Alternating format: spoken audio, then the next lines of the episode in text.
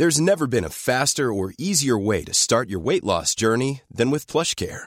PlushCare accepts most insurance plans and gives you online access to board-certified physicians who can prescribe FDA-approved weight loss medications like Wigovi and Zepbound for those who qualify. Take charge of your health and speak with a board-certified physician about a weight loss plan that's right for you. Get started today at plushcare.com slash weight loss. That's plushcare.com slash weight loss. plushcare.com slash weight loss.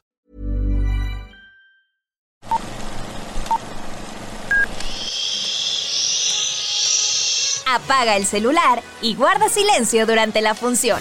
Hay mucho que ver. 3, 2, 1. Hola amigos de Kever 321. Yo soy Araceli García y hoy me acompaña Sujei Baños. Hola Sujei. Hola Araceli, muchas gracias por la invitación de estar otra vez aquí en este bonito podcast. En este bonito podcast, en esta tarde fría.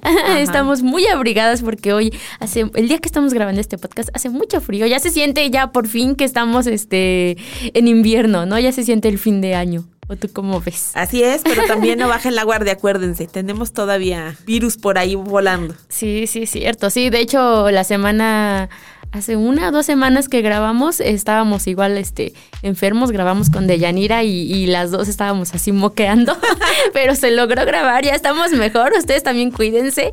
Y como ya estamos terminando justo el año, eh, pues queremos hacer como pues un resumen, ¿no? Como recordar qué estrenos tuvimos, especialmente en cine. Eh, es un tema muy amplio, entonces yo creo que en otro episodio podemos hablar sobre series, incluso, bueno, también televisión abierta, abierta. ¿no? Televisión de paga, pero hoy queremos hablar sobre el cine porque hubo muchos estrenos, hubo algunos, eh, pues, no sé, churros, algunas películas a las que no les fue tan bien, hubo de todo. Entonces, ¿con qué podemos empezar? ¿Tú qué sugieres? Bueno, hubo de todo y sobre todo hay que tomar en cuenta que es como el 2023 como cuando volvió a arrancar ya bien, bien ¿no? en forma Ajá. la industria del cine. Eh, veníamos saliendo de una pandemia y muchos estrenos en, la, en, el 2022 pasaron desapercibidos o definitivamente se fueron a, a, plataformas. Entonces, bien a bien, 2023 fue el año en que los cines volvieron a reactivarse. Y pues bueno, hubo de todo, desde terror. Eh, hubo muchas animadas muy buenas. Animadas, hubo muchas, muchas cosas que ver. Y pues bueno, eh, de entre las cosas bonitas y que, que creo que tuvo, tuvo muchos fans, fue la película de Mario Bros. Mario Bros. la película, que bueno, le dio un nuevo aire a, a, estos personajes de Luigi y Mario, estos plomeros, hermanos plomeros, que bueno, a mi generación les gustó mucho, mm. que eran fans y jugaban todos los jueguitos de Mario Bros. que yo no puedo. Ay, sí es cierto, que no eres de videojuegos, ya me acordé. Y me da ansiedad Ajá, eso de dar Que se caiga el monito y se muera. me da mucha ansiedad, Ajá. pero bueno, hay generaciones y generaciones que son fans de este videojuego y que creo con esta película se generaron mucho más. Aquí vimos a un Mario y a un Luigi que viajan a otro mundo. Llegan al reino champiñón. Bueno, al Mario llega al reino champiñón. A ver, rescatar a su hermano Luigi. ¡Mamma mía! Y bueno, ahí conoce a la Princesa Peach, a los honguitos, a, a, muchos, muchos, muchos personajes. Y bueno, creo que fue una historia entrañable, una animación muy bien hecha. Y bueno, la mercadotecnia que tuvieron alrededor la hizo todo un éxito. Sí, justo estaba yo eh, viendo como la taquilla, ¿no? Que hubo en estas producciones internacionales y precisamente la película de Mario fue la segunda película que más recaudó en este año con más de mil millones de dólares. Imagínate. La primera película de este año fue Barbie. Necesito reposo. ¿Puedo descansar? Sí, porfa. Gracias. Obviamente, creo que eh, sí se vivió. Creo que fue un hecho histórico, ¿no? Lo que se vivió con Barbie y con sí. Oppenheimer. Pero sí, precisamente, o sea, Mario le fue súper bien. Es la, eh, la película animada que más recaudó este año. Y fíjate, ahorita que mencionas a Barbie, de verdad dicen que los adultos son niños con dinero. sí. Porque te aseguro que muchos, muchos de los que fueron al cine eran adultos. Igual con Barbie. O sea, uno lo veía en las o sea, fue un fenómeno, Mm, era un fenómeno, porque veías las filas y las filas y las filas y eran adultos. Hay que tomar en cuenta que no era... No era como para niños, ¿no? Para E- niños. Esta era nuestra película. Ah. Exacto. Muchas niñas se quedaron con ganas de verla, pero la verdad es que la temática no va tan enfocada para. O sí, pero ellas. como, como explicándoles, ¿no? Eh, a lo mejor. Porque tiene ahí un discurso feminista, unas cuestiones existenciales que se cuestiona Barbie. y Sí, que uno entiende más, ¿no? Yo creo que sí se, te- se divierten, este, los más pequeños. Sí me tocó ver este alguno que otro niño caracterizado y así, pero creo que a los que a lo mejor les pega más es a nosotros, ¿no? Que entendemos como más este a profundidad el mensaje. Así es. Y si había una película que Margot Robbie podría llevarla al papel de superestrella o al lugar de superestrella, creo que esta fue Barbie. Si bien ya había ganado el corazón de la gente con el papel de Harley Quinn, Mm. eh, no, Barbie definitivamente estaba hecho para ella. Y pues mira, la, la puso en otro lugar. Aparte que tiene un ángel la mujer. A ti te tocó, ¿no? Sí, nos tocó entrevistarla. Ah. Cuéntanos cómo fui, fue. fui muy feliz de, de hacer esa- esas entrevistas con Margot Robbie y con Ryan Gosling. La verdad es que se portaron muy buena onda. Eh, son de esas que agradeces porque tanto el- lo que están promocionando creo que es buena, es una buena película y también ellos fueron como que como que muy buena onda, o sea, sí se notó, eh, no sé si era como para quedar bien, ah, yo espero que no, ah, pero la verdad es que es que sí estuvieron aquí en México, hicieron una alfombra roja, llegó muchísima gente, eh, fue en, en Parque Toreo, creo que se llama la plaza, mucha gente vestida de rosa, se acostumbra a hacer muchas al- alfombras rojas ahí, pero creo que de las que me han tocado es donde más gente había, o sea, de verdad estaba llenísimo y muchas personas llevaban igual sus Barbies, entonces estuvo padre, toda una experiencia. Bueno, y entre las curiosidades que pasó en esa, bueno, en ese, en esa visita fue que ah, le sorprendió lo flaquito que era Brian. ¿Sí? ¿En serio? que sí que era muy flaquito. La gente esperaba verlo musculoso y todo como Ken.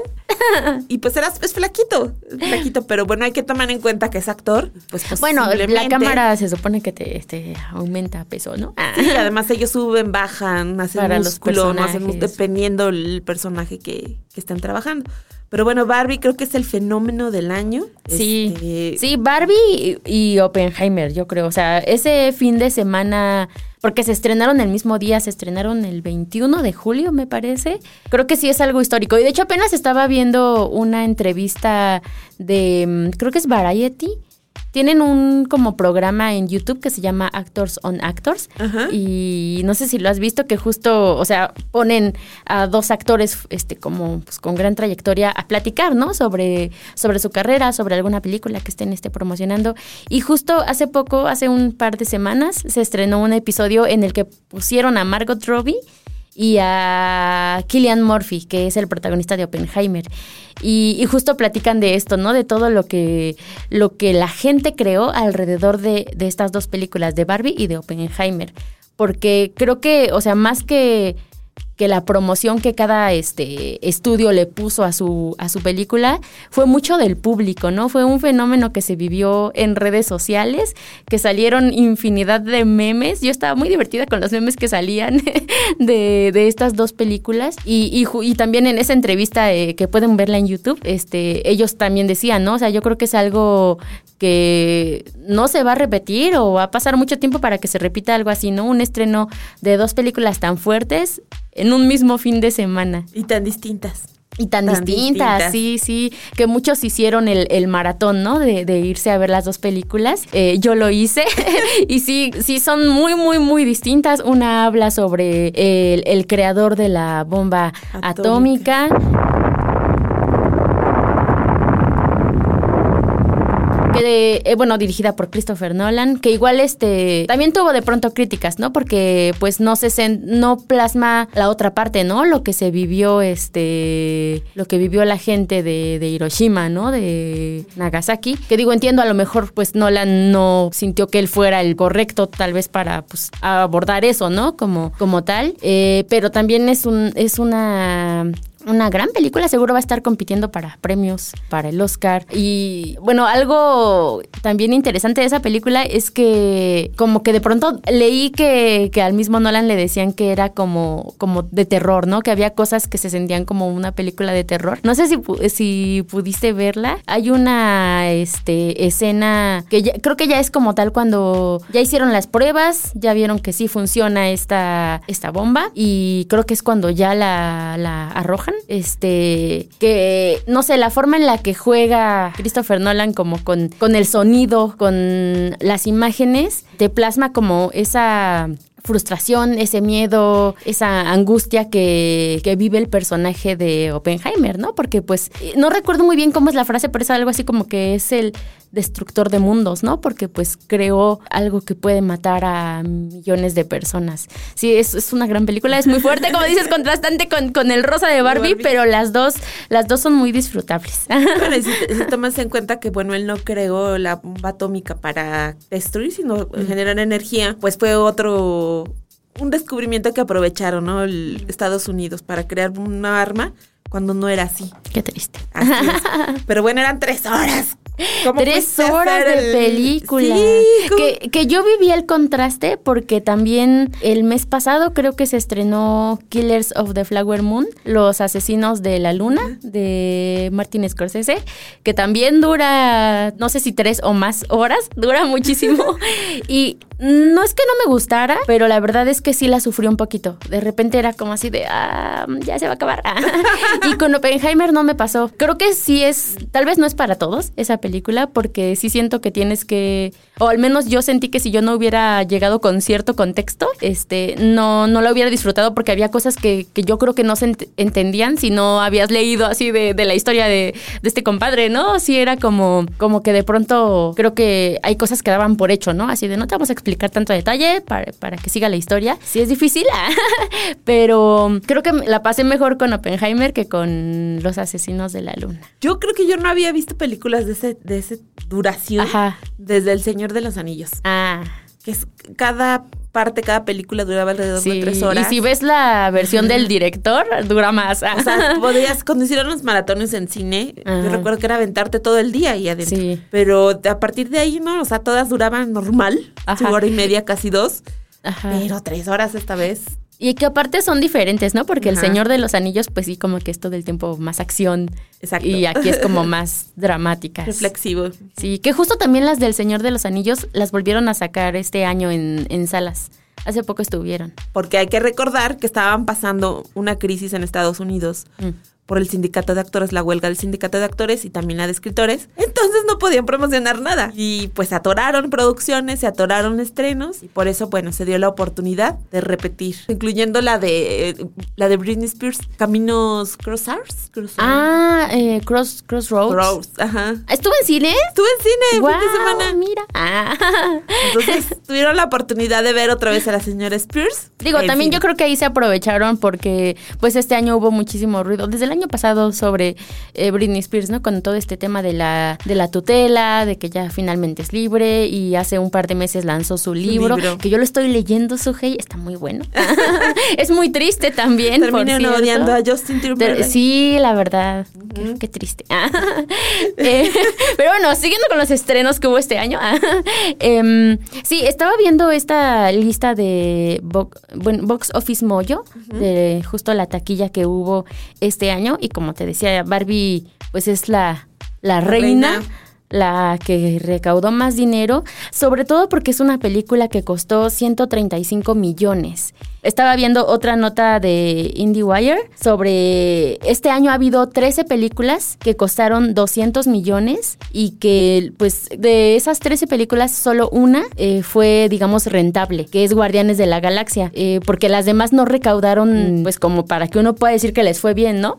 Entonces imagínate, o sea, Barbie ni siquiera está en esa lista de las que costaron más de 200 y es la que ganó más. Es interesante esto porque, o sea, no sé, como que creo que puede hacer eh, como reflexionar a los estudios sobre qué es lo que la gente está queriendo ver, ¿no? O a lo mejor, pues qué producciones, a, a qué historias apostarle tal vez que no cuesten tanto, pero que sí les puedan dejar más ganancias. Sí, que ya no es tanto el, el, despliegue de tecnología o avances o animación lo que esté pegando. Las historias. ¿no? Las historias, uh -huh. exacto. Y justo en, en, cuanto a la taquilla, ya dijimos, ¿no? Barbie fue la número uno, luego le siguió Mario Bros, luego Oppenheimer, luego Guardianes de la Galaxia, que es la cuarta película uh -huh. que más recaudó, y luego está Rápidos y Furiosos, eh, bueno, no sé cómo se llama la décima, en inglés se llama Fax X, Fast X, pero en, en español Furiosos 10. No recuerdo, pero bueno, la, la décima entrega fue la, una, dos, la quinta película que más recaudó este año, con 700 millones, pero como costó mucho, tampoco se puede considerar como que le fue tan bien. O sea, esta película costó 340 millones. Digamos, recaudó pues el doble, pero casi que salió tablas, ¿no? No es como que haya ganado tanto. Bueno, también creo que ya es la última, el último Le- capítulo de la franquicia. Le, no sé. le faltan creo que dos. O sea, es, es el último capítulo, pero lo dividieron en dos o en tres. O sea, todavía van a salir ot- otra,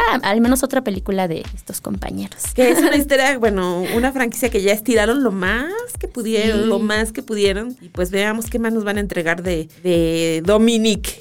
Sí, Lore- yo, yo no soy Loreto. fan, la verdad, de estas películas. Me tocó ir a la, también a la mm, eh, Alfombra Roja, que también fue en el toreo, que vino Vin Diesel. Vin Diesel, Sí, ¿verdad? A promocionarla, pero sí, como que no son mis películas. Es muy para. Es de nicho, para yo niños, creo. Son Ah. para niños. O sea, para que les gustan los carros. si la te gustan los autos, sí. Porque es la misma historia, pero otro contexto.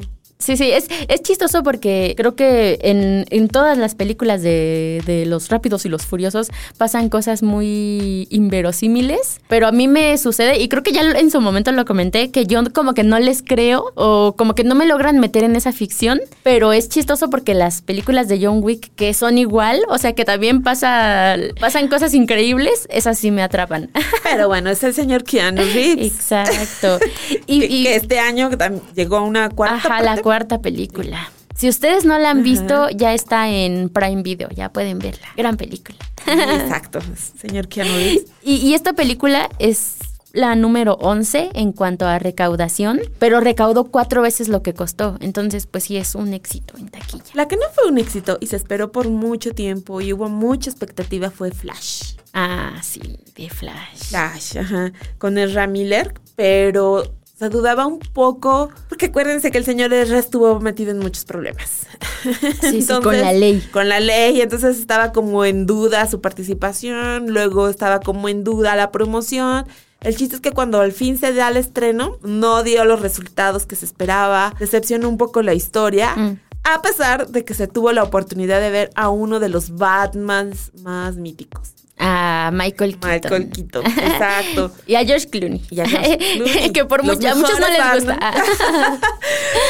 Entonces, ahí tuvimos, pudi- pudimos ver ahí a Supergirl Mm. también. Entonces, a pesar de los muchos aciertos que pudo haber tenido la, la, la trama y la historia, que vimos a un Ezra Miller, bueno, a un Flash con su alter ego, Mm. eh, muchas cosas no dio el resultado que se buscaba en taquilla, ni en la respuesta del público.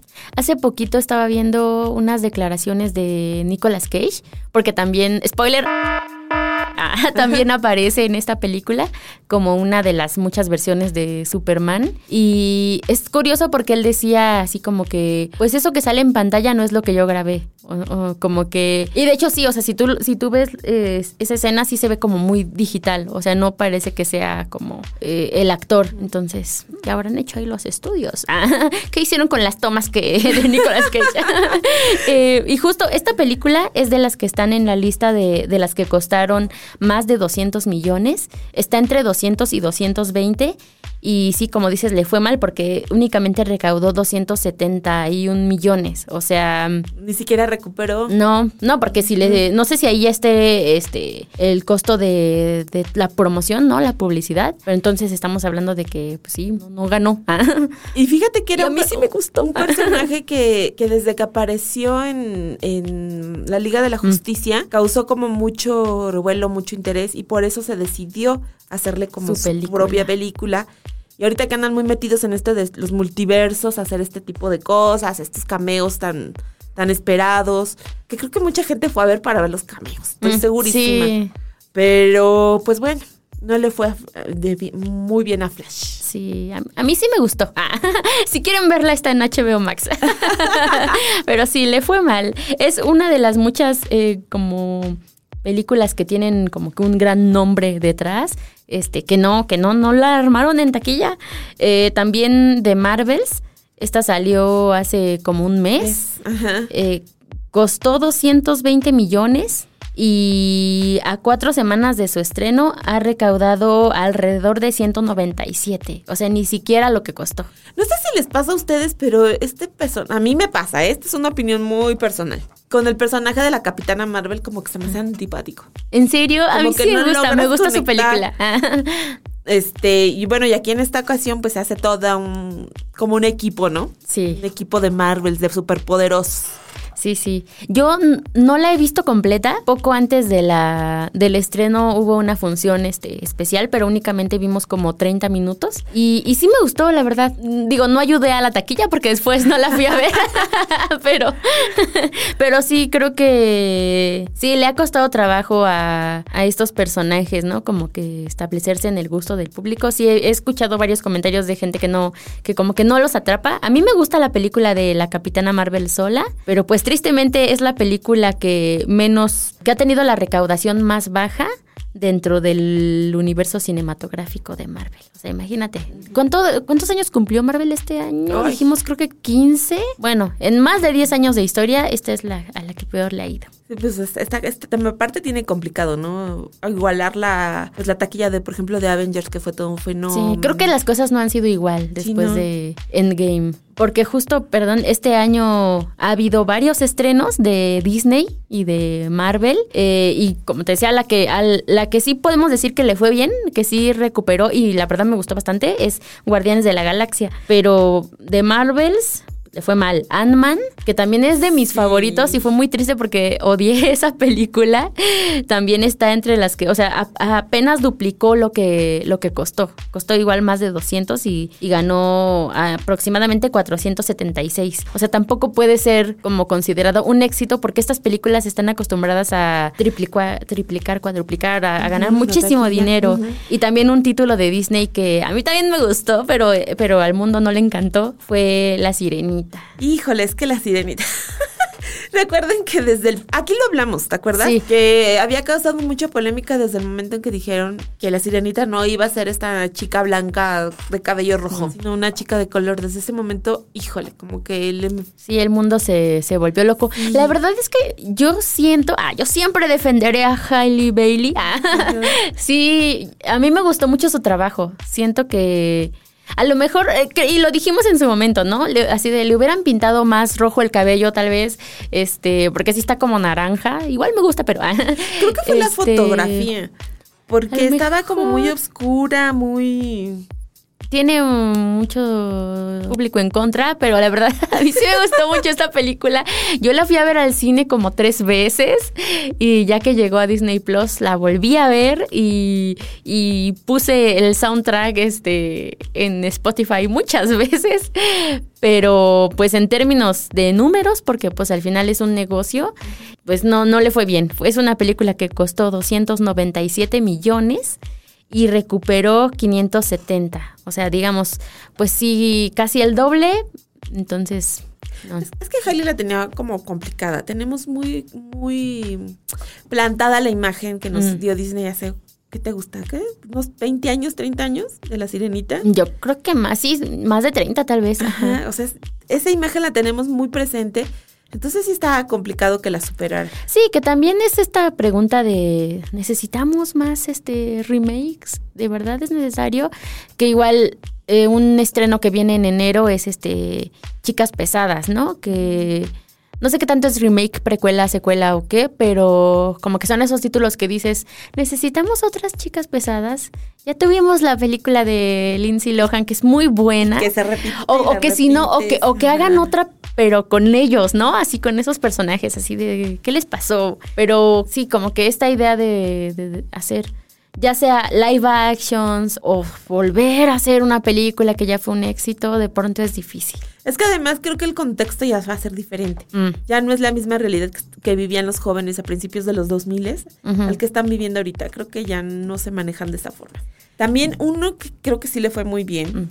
y que causó muy buenos, muy buenas críticas y que fue animación es Spider-Man cruzando el multiverso. Es una película animada y déjenme decirles que en esa animación están involucrados mexicanos. Ah, claro. Ha tenido críticas muy buenas. Sí, sí, y la pueden ver en HBO. Sí, está en HBO Max. Así es. Ahí vamos a ver también, hablando de los multiversos, Ajá. muchos tipos de Spider-Man, efectos especiales muy buenos, pero sobre todo una animación muy diferente. Sí, sí, pues de hecho esta película está en el top 10 de las que más recaudaron.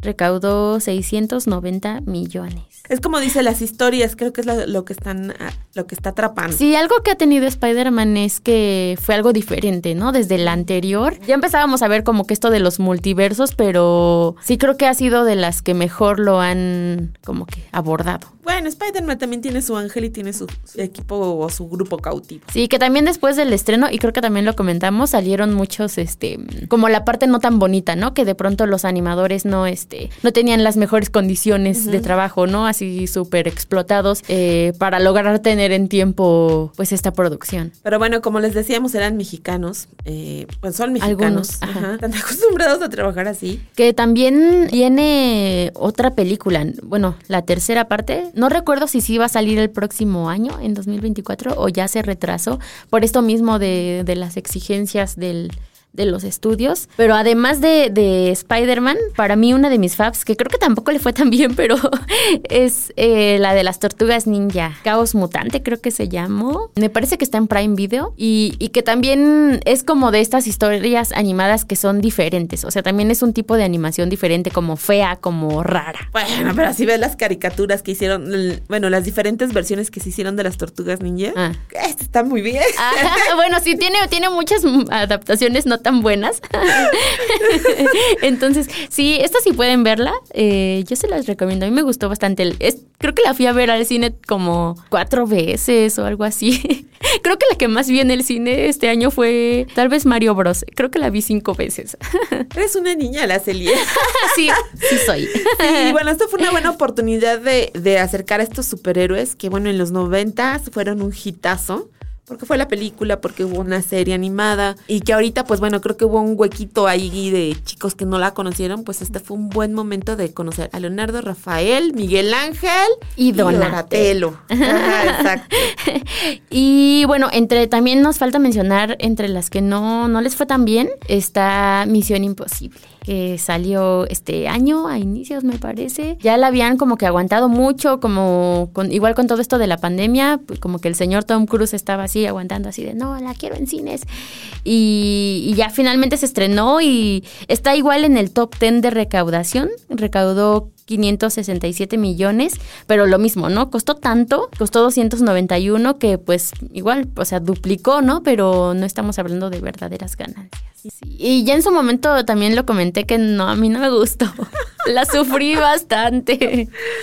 Sí, este, este señor ya en sus 50 años, avanzaditos, pues sigue haciendo sus escenas de acción que, mira, Mm. tiene unas escenas que...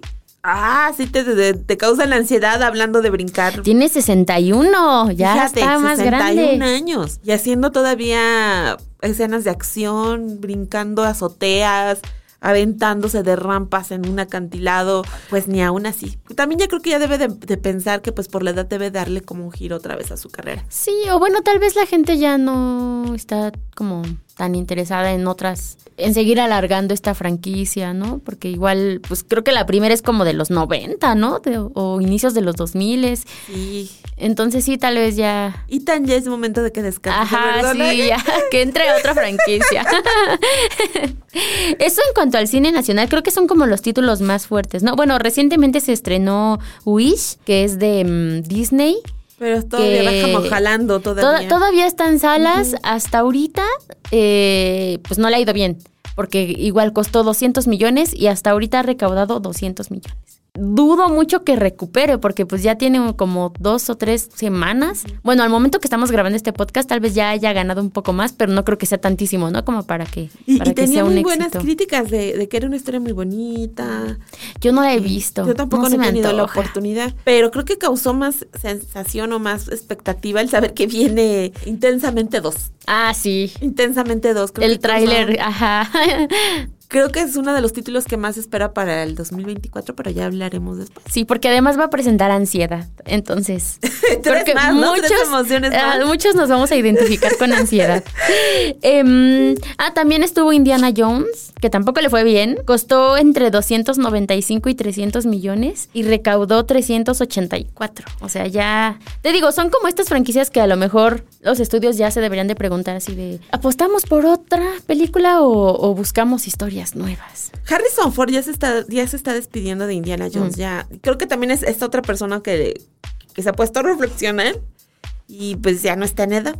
Ya no está en edad de ser indie. Si no me equivoco, esta era su, su despedida de, de Indiana Jones. Esos son los títulos, pues, más fuertes, ¿no? No sé si alguno. Si acaso estuvo por ahí Calabozos y Dragones, pero Ah, ya sé cuál. Bueno, estuvo Transformers, pero en cuanto a éxito, eh, Five Nights at Freddy's. Esta película basada en, este videojuego que, ¿sabes cuánto costó? Costó 20 millones y recaudó 272 millones. O sea.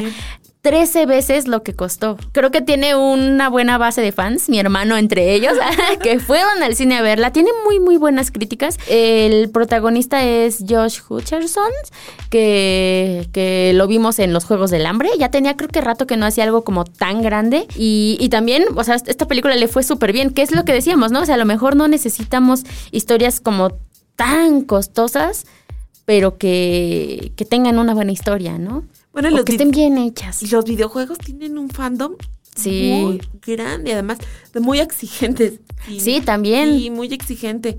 Bueno, ahí hay una cantidad de N de ejemplos de, de películas que están basados en videojuegos y han tenido mucho éxito. Sí, también el próximo año viene Sonic 3. Creo que no ha gustado tanto. A mí la 1 me gustó mucho, la 2 no la vi, pero bueno, ya, ya viene una tercera, ya veremos qué tal. Y pues ya nada más eh, mencionar algunos títulos como nacionales, ¿no? Que también este, ahí dieron que habla, de qué hablar. Eh, como decíamos, está esta película que no tiene mucho que se estrenó, que es Totem, que es la que va a competir eh, es como la, la apuesta para, para representar a México en el Oscar. Yo me siento muy orgullosa, muy, muy, Mm. muy, muy, muy orgullosa de la directora, que es Lila Avilés. Eh, quienes no ubiquen a Lila Li- Avilés es una chica muy joven, yo creo que ha de estar en sus 30. Ella empezó haciendo teatro, pero no me lo van a creer. Cierto. El teatro que ella hacía era muy chiquitito. Mm. Eh, hace unos años había unos trolebuses escénicos en, repartidos en la ciudad. Y yo a ella la conocí haciendo una obra de teatro que se llamaba Gardenia Club. Mm. Ahí por el la calle de Veracruz en la Condesa, ahí estaba un, un autobús escénico. Pero ella decide dar el salto a dirigir y lo hizo con la camarista. También muy, Muy- reconocida. Exacto, su debut, su ópera prima, le dio como un estatus de, de directora de, ah, de como de culto, pero Totem creo que va a ser eh, pues su gran éxito. Es una película muy intimista en la que se muestra la, la visión de una niña respecto a la pérdida, Mm. respecto al duelo y pues los cambios que se vienen en su vida, ¿no? Su papá está enfermo. Ah, creo que no la voy a ir a ver próximamente. Ah. Su papá está enfermo y le celebran una, una fiesta de cumpleaños, Mm. pero durante los preparativos de esta fiesta de cumpleaños suceden muchas cosas. Ok.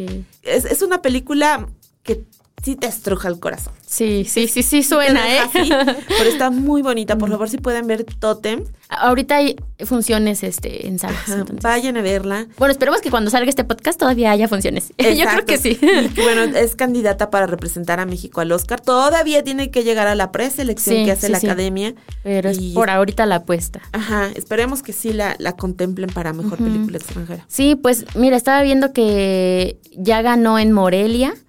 Este ganó el Ojo a mejor largometraje mexicano. Y actualmente apenas se dio a conocer que está nominada a los Independent Spirit Awards 2024 en la categoría de mejor película internacional. Entonces, sí está teniendo, está haciendo ruido también en el extranjero. Sí, pues vamos a desearle todo lo, lo mejor a esta película y esperemos que pues sí, al menos tenga la nominación. Sí, y qué padre que. ¿Y la entrevistaste a ella? Sí, Sí, apenas sí. por esta película, ¿no? Sí, por Totem. Qué padre, justo lo que dices, ¿no? O sea, recordar que la conociste en sus inicios y que ahorita pues ya está. Sí, por eso digo, me siento en muy orgullosa de Lila. La vi, ahora sí, ahora la vi desde chiquita. Pero ha crecido mucho como, como directora. Yo le preguntaba que dónde se sentía más cómoda, si en el teatro o, o haciendo películas.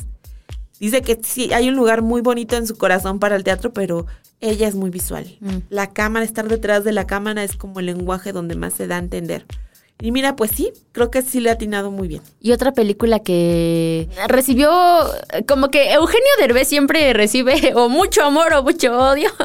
Este, y este año estrenó Radical también, este. Hablando de películas emotivas.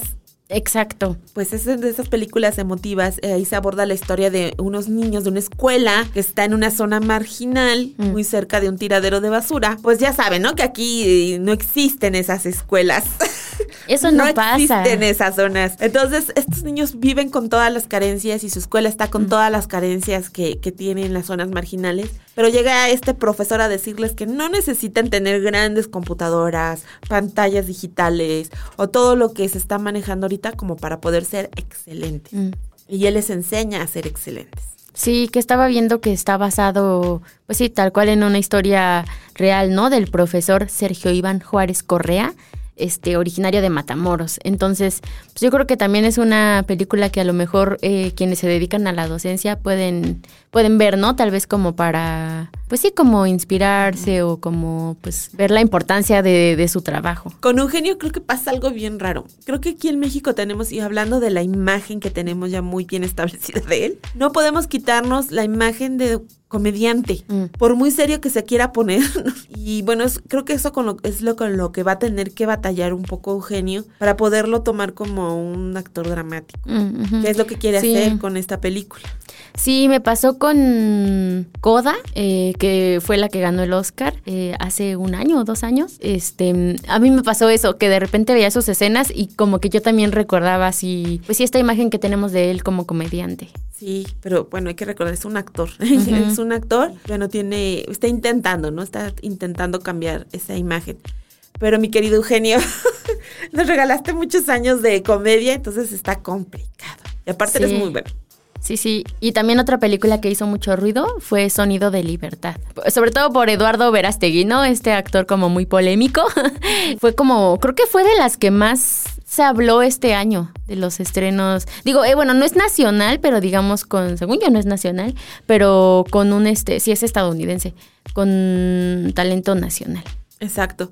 Y bu- bueno, es que sí, sí hizo mucho ruido por el, por el productor que fue Eduardo. Pero sí habla de una realidad que creo no tenemos que cerrar los ojos o voltear a ver otro lado.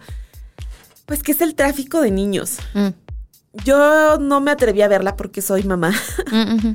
Y yo creo que para mí es muy complicado porque leí las críticas, leí reseñas y sí es una película cruda, que no se anda a medias tiendas hablándote del tema. Y aborda la, la historia pues de un agente de Estados Unidos que decide dejar su trabajo de policía para rescatar niños. Y viaja pues a Sudamérica a hacer este trabajo. Pues sí, creo que esos son como más o menos, ¿no? Un panorama de lo, de los estrenos que hubo este año. En cine, también ya después hablaremos de lo que ha llegado a streaming. que ha Nacional sido e mucho. internacional. Que ha sido mucho, sí. Sí, mucho, mucho. Este, creo que está pasando una muy buena época Mm. pues el, lo que son lo- la producción de series y películas. Eh, dice por ahí Luis Gerardo Méndez que ya la bonanza se va a terminar. Pues no sé, ya lo veremos el año que entra. Pero por lo pronto este 2023 eh, sí ha habido mucho, Sí. mucho que ver. Con todo y, como decías, ¿no? Con todo y huelga de actores, actores. y de escritores, que ya finalmente se solucionó, esperemos. Hubo muchas producciones y veremos, como dices, a ver qué, qué vienen para los próximos años. Así es. Muy bien, amigos, pues esto fue que ver 3, 2, 1. Ah, les agradecemos que nos hayan acompañado. Si siguen hasta este momento, déjenos un like. ah, y pues nos escuchamos la próxima semana para ver un poco más sobre estos recuentos del año y, y también hablar un poco sobre estas películas navideñas, un poco con la temática del fin de año y también ver qué nos depara el 2024. Y que viene muy interesante. Pues, Sujei, muchas gracias Gracias por la invitación. y nos escuchamos la próxima semana.